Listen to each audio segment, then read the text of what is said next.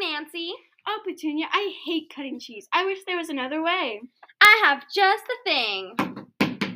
Try this. Shh, shh. That was delicious. What is it? It's Cheese Please Cheesy Spray. It's my favorite. It's so convenient. Wow, that was so easy. Where can I get one? Oh, I got it at this website called cheesy.cheesycom. Nancy, what are you doing? I gotta stock up before they're gone.